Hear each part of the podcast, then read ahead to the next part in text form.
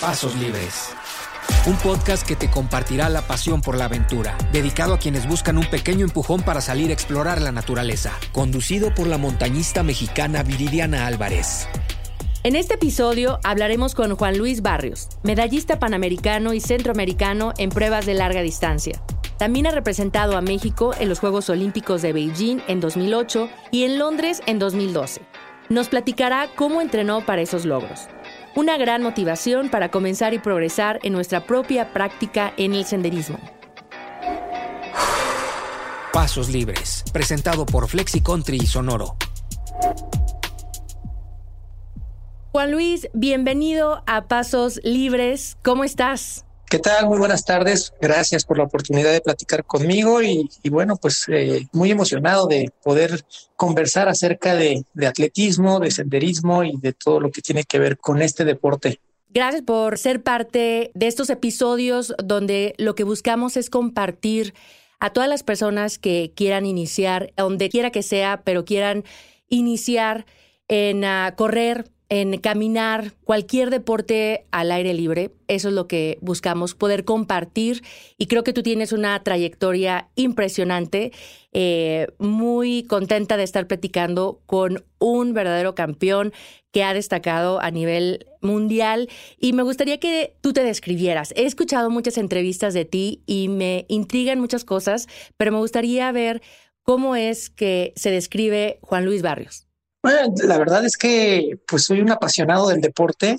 Ya tengo cerca de 30 años dentro del atletismo. Lo comencé a hacer desde muy joven, por ejemplo, de mi padre, que es quien lleva el atletismo, pues también desde su juventud al seno familiar. Pero, pues, ¿quién soy? Nací en, la Ciudad de México.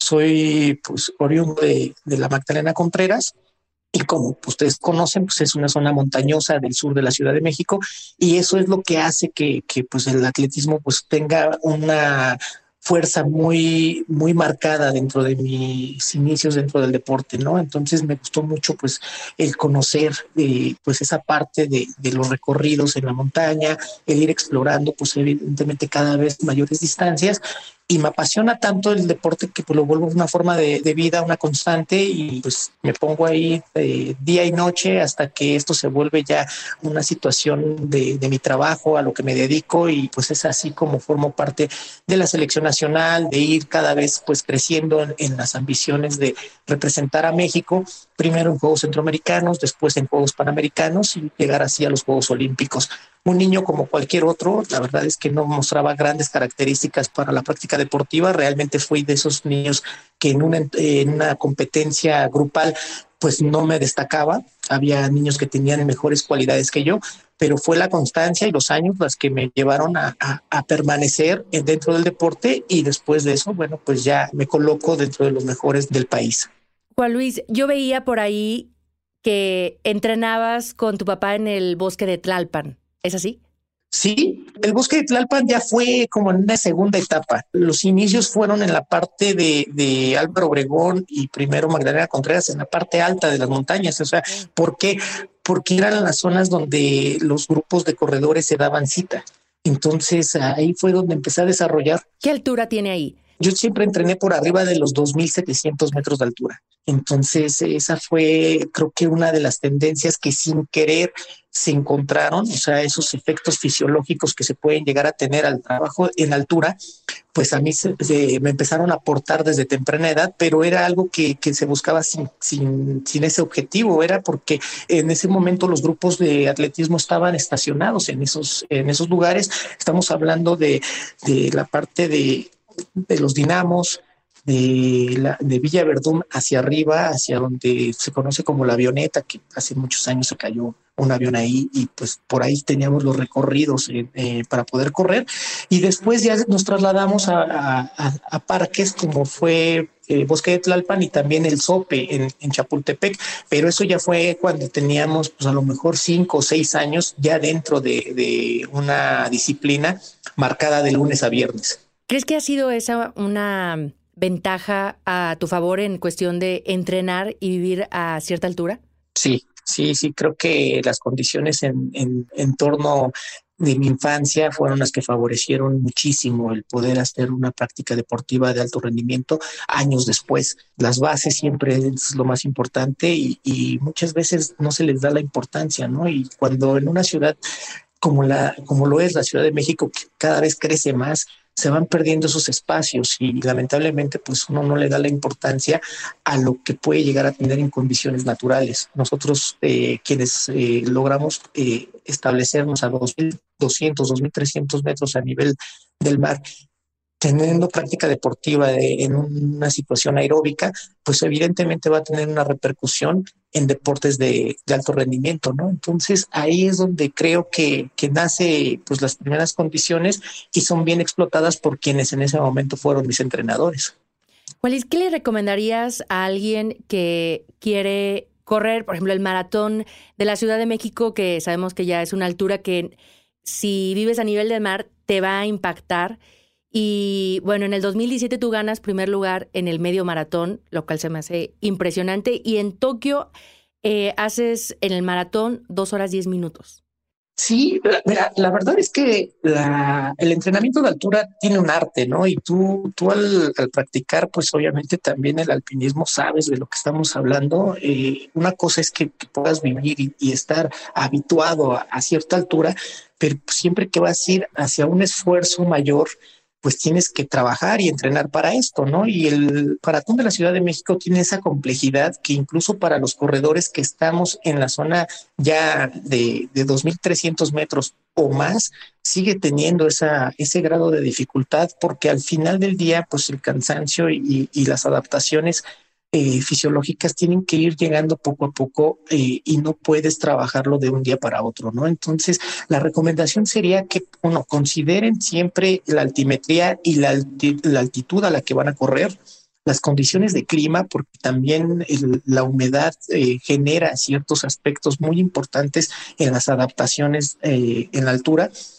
Y eso se tiene que considerar dentro de la preparación. No puedes aventurarte sin, sin tener ejercicios o tener entrenamientos que, que, que, te demuestren qué tan apto estás o qué tan adaptable puede ser tu organismo a esa condición de altura.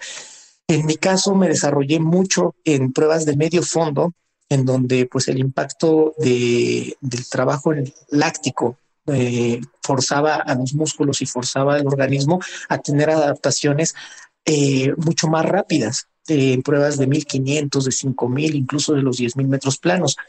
Hacia el tema del medio maratón y del maratón, pues sí llegué a tener adaptaciones que, que, que me gustaron, pero fue, se quedó siempre y mucho más en el tema del medio maratón. Por darte un dato, tengo 18 veces una marca debajo de 63 minutos en las pruebas del medio maratón, pero para el maratón sí el entrenamiento creo que llegó a tener ciertas deficiencias y pensando en lo que mi entrenador me decía en su momento, es que decía, tenemos que ir a entrenar a más de 4.000 metros de altura para que entonces exista esa deuda de oxígeno dentro del periodo de preparación para cuando regreses a los 2.200 o 2.000 metros o incluso descender, pues tu organismo tenga una respuesta favorable. Es algo que yo ya no, ya no practiqué en los últimos años, eso ya obedece pues a, situaciones personales, pero que era obligado. Cuando ya estás tan adaptado a una cierta altura, tienes que romper esas barreras e ir un poco más arriba.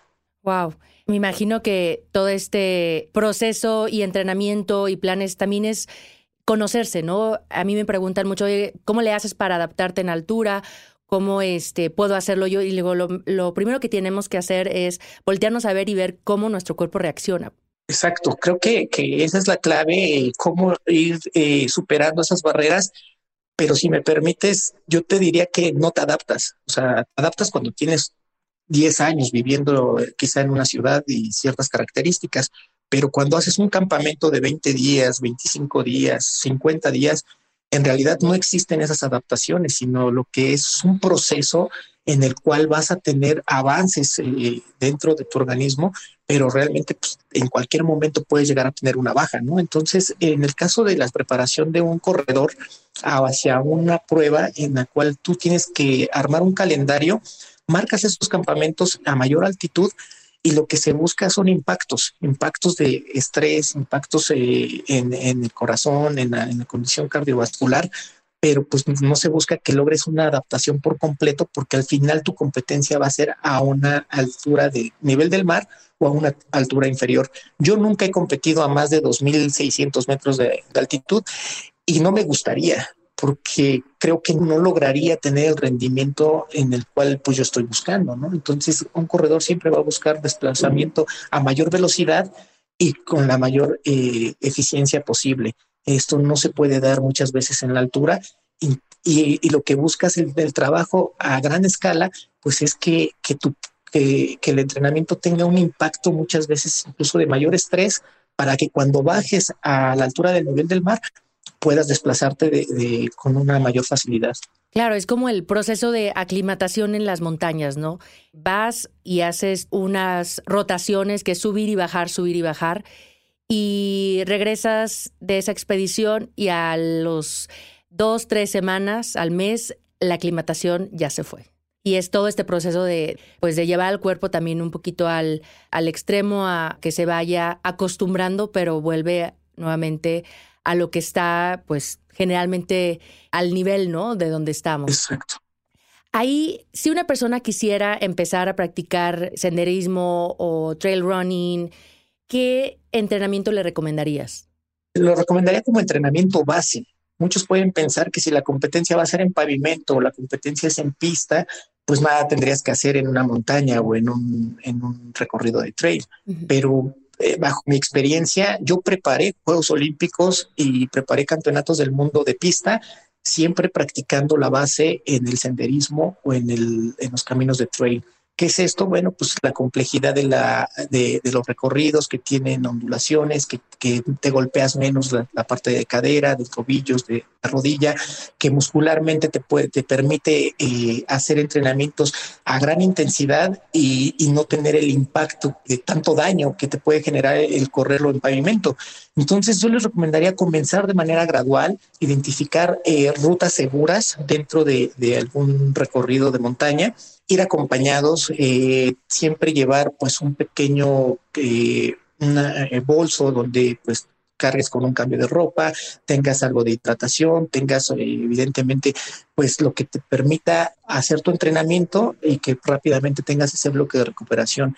Ahora es mucho más sencillo, ¿no? Porque también ya, ya tienes artículos que te permiten pues tu ubicación satelital, ya perderse, eh, que no digo que sea imposible, pero ya, ya, ya, ya es mucho más sencillo la práctica deportiva hoy en día en todos los aspectos. Entonces, que se animen, que lo disfruten, que lo vean no como algo muy difícil de, hacer y que digan, ah, es que es mejor ir aquí, a lo mejor cerca de la colonia en un recorrido plano y no me voy a tener que trasladar a una montaña. Yo creo que cuando te trasladas a, un, a una parte de senderismo, te vas encontrando contigo mismo. No únicamente vas a encontrar las ventajas y, esos avances en el tema del entrenamiento deportivo, sino también en la parte introspectiva de, de, cada quien, ¿no? Te vas a, vas a liberar tus propios temores, vas a poder encontrarte contigo mismo, tus fortalezas, tus debilidades, y es ahí en donde eh, puedes crecer como persona y como atleta, ¿no? Entonces, que lo vayan practicando eh, de manera gradual, eso sí, que se hagan del equipo necesario para eh, el recorrido que van a hacer, desde el calzado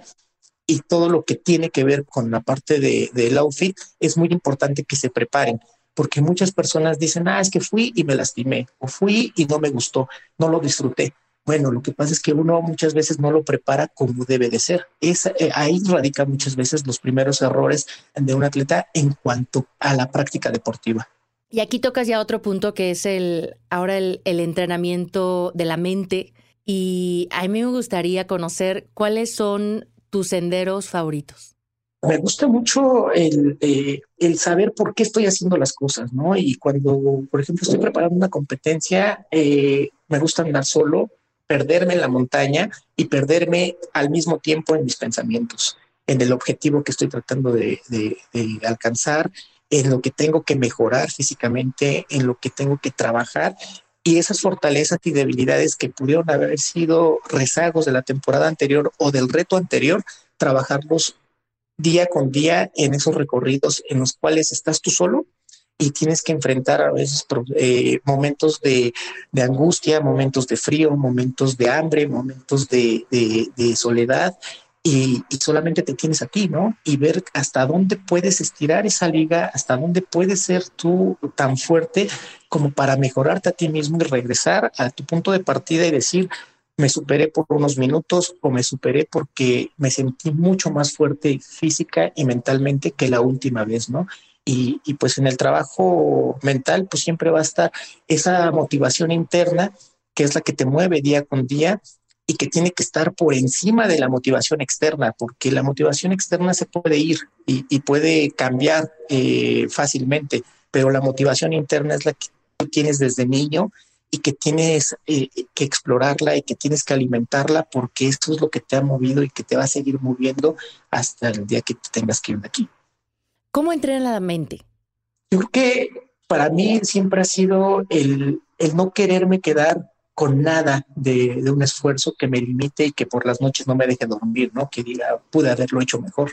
Entonces es saber que tienes la oportunidad en cuanto echas a andar tu reloj o, das esos primeros pasos de hacerlo lo mejor posible y que así tiene que ser. Y no, y no se trata de que sea a, una velocidad que la marquen los números, sino que tú sepas que ese esfuerzo que estás haciendo es el mínimo que puedes hacer ese día. O sea, tienes que dar ese esfuerzo con el que te vas a regresar a casa y decir, lo hice, o sea, no, no, no me guardé nada y, y darlo todo. O sea, no puedes guardarte nada y la mente tiene que estar siempre con esa motivación de lo que te hablaba, la, motivación interna.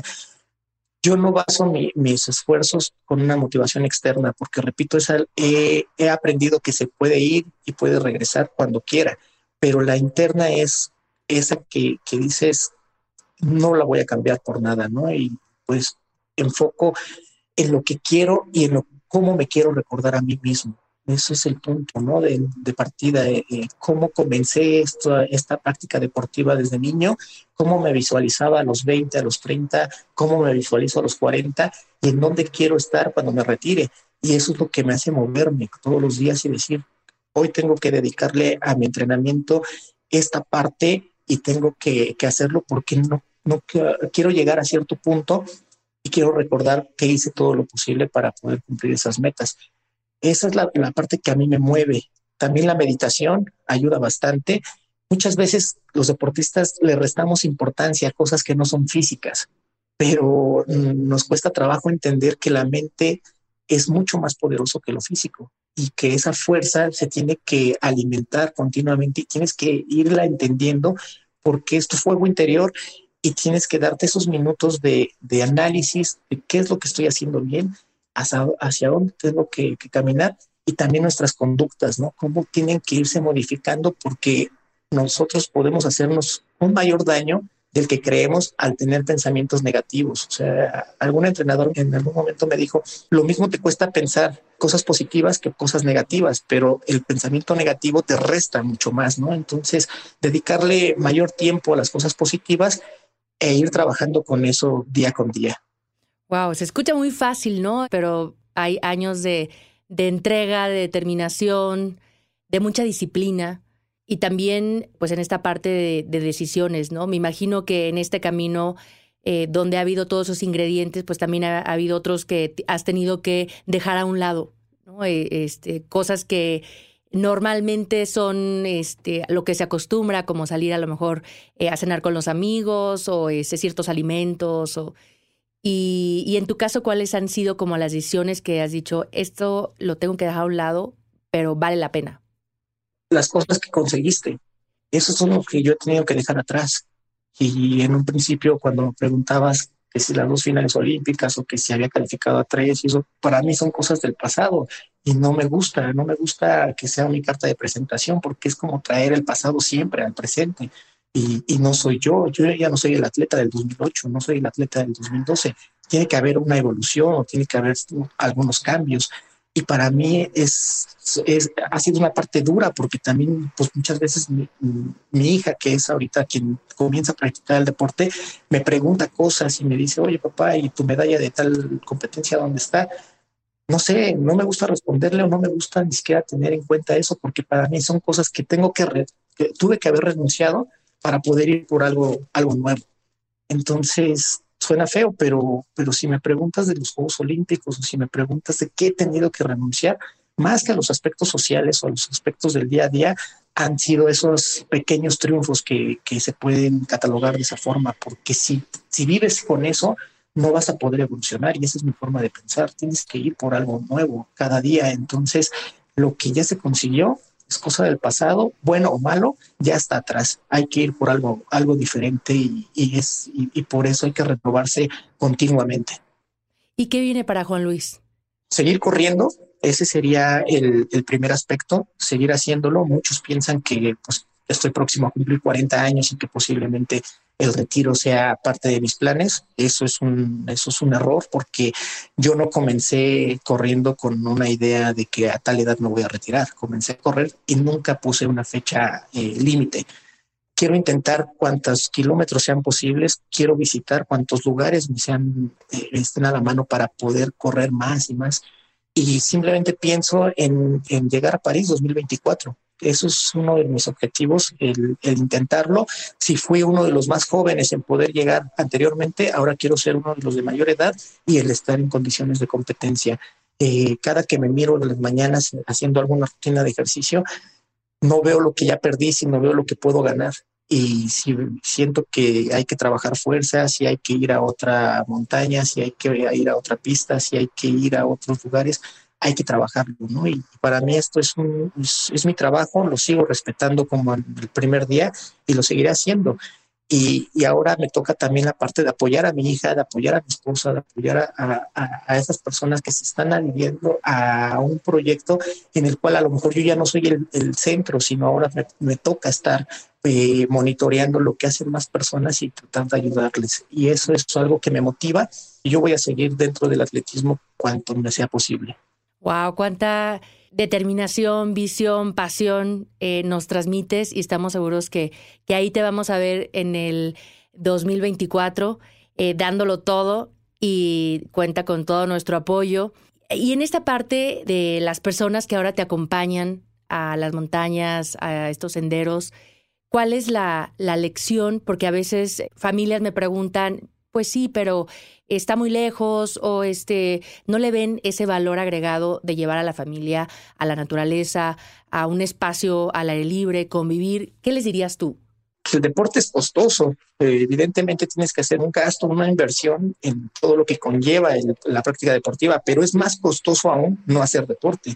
Entonces yo lo único que les, les diría es pues se están perdiendo de algo maravilloso, ¿no? De una etapa en la que si físicamente tienes la posibilidad de hacerlo y no lo estás explorando, tú mismo te estás limitando como ser humano, ¿no? Y a la vida uno no se viene a limitar, uno se viene a vivir y viene a, a darlo día con día lo mejor que tengas, ¿no? Entonces, para mí es el ejemplo de mis hijos y quizá hace unos años yo los llevé y ellos me acompañaban.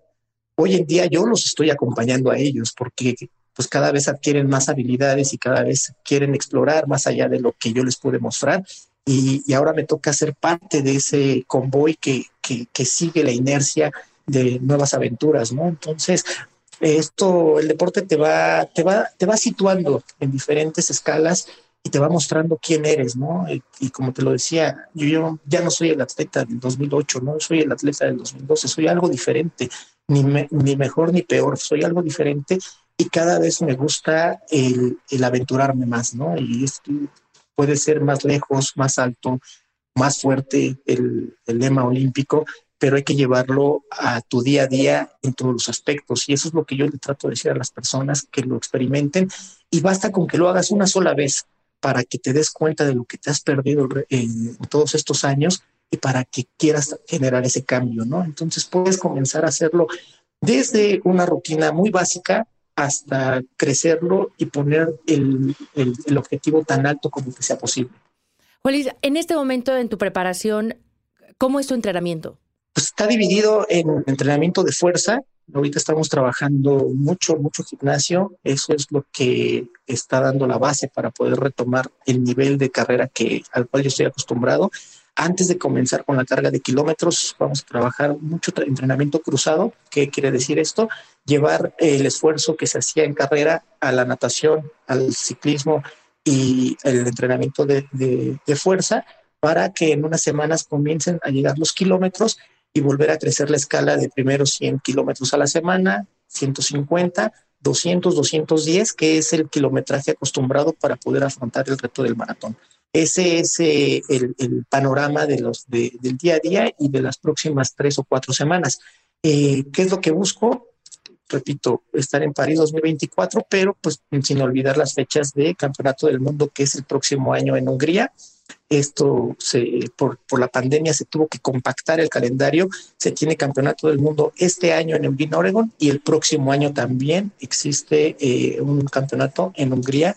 Entonces es ir poniendo fechas importantes en el calendario y hacer todo lo posible para que tu físico esté en, óptimas condiciones. Aunado a esto, pues horas de sueño, una buena alimentación y sobre todo es el entender que el día tiene 24 horas, ¿no? Y que a veces no puedes entrenar porque gente como, pues, a veces dicen, el atleta profesional es que tiene todo el día para entrenar. Sí, pero es que el atleta profesional también tiene familia, también tiene responsabilidades, también tiene compromisos y también tiene, pues, principalmente esas rutinas que, que, que los hijos, que, que la familia, pues, te van obligando a adaptar. Entonces, que no se den por vencidos, porque muchas personas dicen, es que si no entreno en la mañana, ya no puedo hacerlo el resto del día. El día tiene 24 horas, ¿eh? entonces tienes que entender que, basta con que le dediques de una a dos horas al día para que tú tengas esa calidad de ejercicio que te mereces. En cuestión de lesiones, ¿cómo previenes las lesiones? ¿Y cómo, cómo ha sido ese, ese camino? Ah, en 30 años he tenido cerca de cuatro lesiones importantes, ¿no? Que fueron eh, tendón de Aquiles, esto en 2008, Después hubo una caída que, provocó una fractura en, cadera, eh, desgarros y también por ahí pues algún, algún problema de, algún golpe que, pudo haber generado pues para de, entrenamiento, ¿no? Pero tres lesiones o cuatro lesiones en, en 30 años creo que es un buen balance. ¿Cómo se pueden prevenir? Pues cuando las cargas de trabajo son siempre ascendentes, pero proporcionales a tu capacidad física del momento, ¿no? O sea, no puedes ir a pasos agigantados y decir, bueno, si ahorita ya hice 20 kilómetros, y la próxima semana voy a hacer 100. O sea, no puedes ir ahí, tienes que ir de manera paulatina y siempre con el asesoramiento técnico adecuado. Eh, han proliferado mucho los, el, tema de los grupos de entrenamiento pero no al mismo nivel la calidad de los entrenadores deportivos, ¿no? Entonces yo sí recomendaría que fuera siempre con alguien que tenga la capacidad y la calidad eh, académica que te pueda llevar gradualmente hacia tu objetivo. Cuidar tu alimentación, cuidar tu descanso no se trata de estresarte siempre en el entrenamiento y de que hagas más, más, más hasta que revientes, ¿no? Ese lema de que si no duele no, no sirve, yo tengo mis dudas porque al final no se trata tampoco de lastimarte, sino tienes que ir siempre consciente de que un estímulo de entrenamiento exigente tiene que tener proporcional un mismo descanso, ¿no? Entonces ese balance tiene que ir existiendo, tienes que irte acostumbrando sin caer en los excesos y como te digo, o sea, desde los aspectos del descanso mental al aspecto de descanso físico, tienen que estar muy bien equilibrados. Y por ejemplo, alguien que hace montaña los fines de semana, que en su mayoría pues es cuando podemos ir a estos lugares que son pues prolongados, ¿qué recomendarías entre semana como entrenamiento?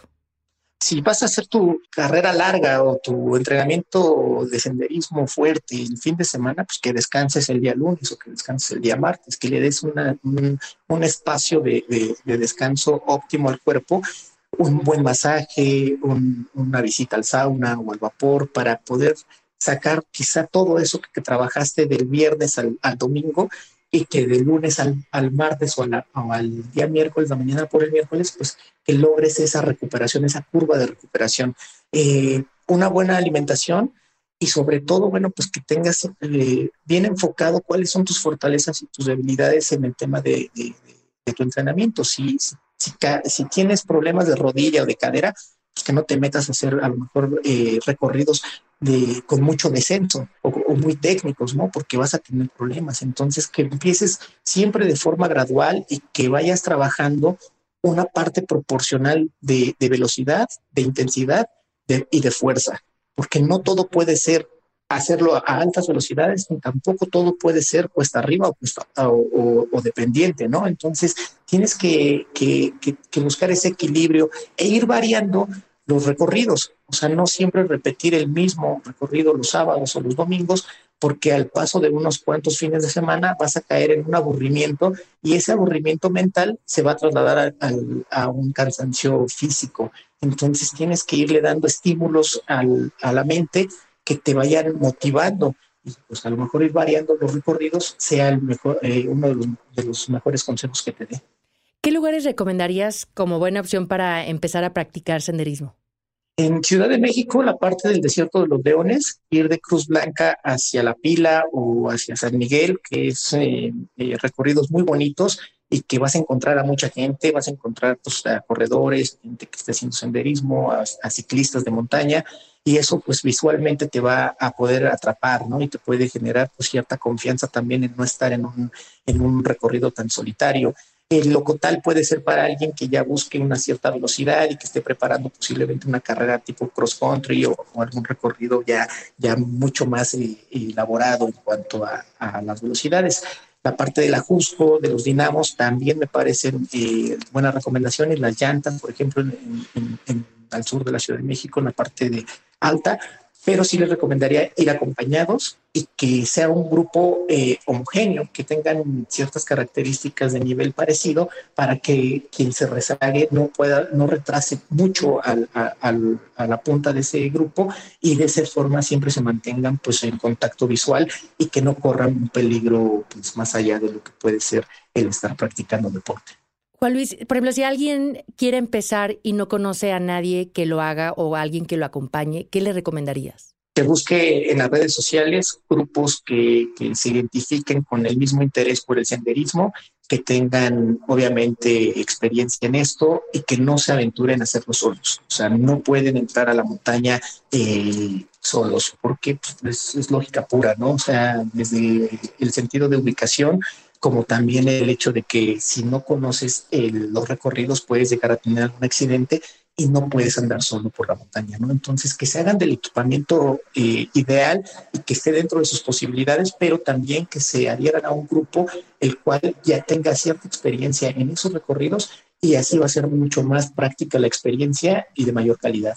Juan Luis, definitivamente ha sido una, una plática muy interesante de conocer el interior de la mente de una persona con tanta pasión por lo que hace, determinación, tienes mi, mi, admiración. Y este podcast surge porque, bueno, es compartir lo que a mí me hubiera gustado escuchar cuando inicié. ¿A ti qué consejo te hubiera gustado que te dijeran cuando estabas comenzando? Creo que lo recibí, pero no tuve la oportunidad de asimilarlo como lo tenía que hacer y que ahora lo, lo puedo analizar es que lo tomes con calma. Porque cuando uno comienza a hacer deporte, quiere ir a pasos muy rápidos, ¿no? Sea para arriba o para abajo, siempre quieres ir deprisa, quieres ser el primero en todo. Y creo que el deporte tienes que llevártelo con calma, porque el deporte es para toda la vida. Entonces no te lo puedes acabar en un fin de semana, no te lo puedes acabar en un solo día, no puedes hacerlo todo de una vez. Entonces, esto es una historia de vida que se va construyendo cada 24 horas que te pones nuevamente las zapatillas para salir a hacer deporte y eso le va sumando a lo que hiciste el día anterior. Entonces, ese consejo yo se los vuelvo a dar, tómenlo con calma, porque vale la pena. Vale la pena voltear a la derecha, a la izquierda, hacia arriba, hacia abajo y ver todos los ángulos posibles y que, y que el deporte vaya enriqueciendo tu vida y que lo que aprendes haciendo en la montaña o en el, en el senderismo, en las pistas, en el asfalto, en todos lados, lo lleves a tu día a día con la familia, en la ciudad, en el trabajo, con los amigos, y que lo lleves de una forma que puedas transmitir esa fortaleza que te da lo que tú mismo haces, ¿no? Que es ponerte a prueba ante, ante ti mismo. Juan Luis, con todo esto que nos compartes, ¿tú consideras que practicar senderismo te ha ayudado a sentirte bien contigo mismo? Claro, No, o sea, cada que necesito un espacio para mí, no lo encuentro en el celular, tampoco lo encuentro en la televisión, ni, en, la, ni en la sala de mi casa, lo encuentro en la montaña, en un, en un sitio donde, donde puedes escuchar tus propios pensamientos y puedes verte a ti mismo como lo quieres, ¿no? Entonces, no solamente me ha ayudado en el aspecto personal, es lo que le ha dado la base a mi carrera deportiva. Si yo no hubiera practicado en las montañas, no hubiera logrado llegar a unos Juegos Olímpicos. O sea, así de sencillo, en lo físico, en lo mental, en lo anímico, en lo sentimental. O sea, pues nada más la comparación, ¿no? O sea, cuando yo estuve dentro de un estadio olímpico que estaba lleno de público para las finales, tienes que aislarte mentalmente porque si no te consume la energía que existe en ese punto. Y eso lo practiqué estando en un valle, en una montaña, sin estar siendo observado por nadie. Entonces puede, puede sonar contra, eh, contradictorio, pero, pero es así de fácil. O sea, ese tipo de paz que te da la montaña es la paz que puedes llevar incluso en medio de una tormenta.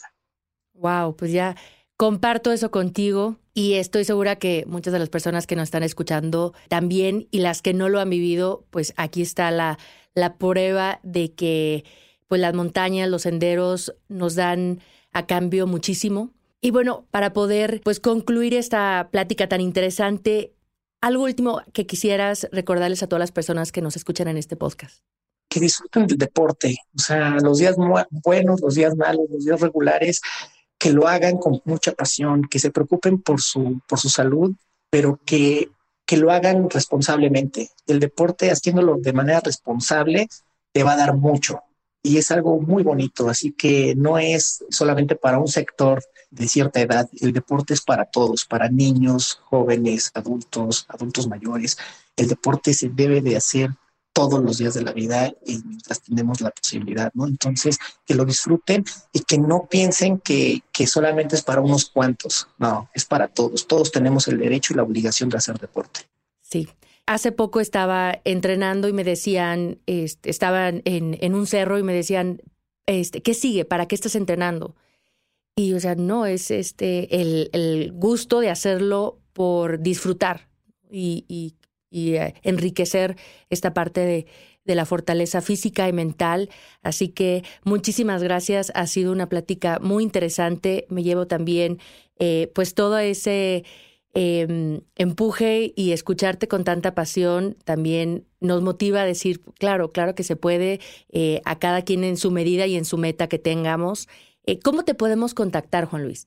En las redes sociales, el Instagram es eh, Dart Barrios, me pueden localizar ahí, o Juan L. Barrios en Twitter, me pueden localizar. Igual, si me ven en algún sitio corriendo, no duden, eh, y si tienen alguna duda o algún cuestionamiento, alguna sugerencia o algún reclamo, con, va a ser bienvenido. Eh, la verdad es que yo disfruto mucho la retroalimentación de todos los que practicamos eh, el deporte de alguna manera y, para mí siempre va a ser eh, muy bonito el poder escuchar los comentarios de todos, ¿no? Entonces, están las redes sociales y también, pues en cuanto nos encontremos, no duden en, poder conversar. Al contrario, serán comentarios de, de admiración. Juan Luis, muchísimas gracias y estoy segura que nos vamos a ver en la siguiente montaña ahí yo te voy a estar, este, a lo mejor no te alcanzo, pero estoy segura que te voy a, al menos a levantar la mano para saludarte, tienes toda mi admiración y estaremos muy pendientes echándote toda la buena vibra para que llegues, así como dices, tan alto como lo decidas. Muchísimas gracias. Muchas gracias, muchas gracias y que tengan una excelente semana. Pasos Libres. Es un podcast de Flexi y Sonoro con Viridiana Álvarez. Envía tus comentarios y preguntas en redes sociales al hashtag Pasos Libres y arroba FlexiCountry o arroba Sonoro Podcast. Suscríbete y recomiéndalo a quien le urge sentir la naturaleza. Nos encontramos en el sendero.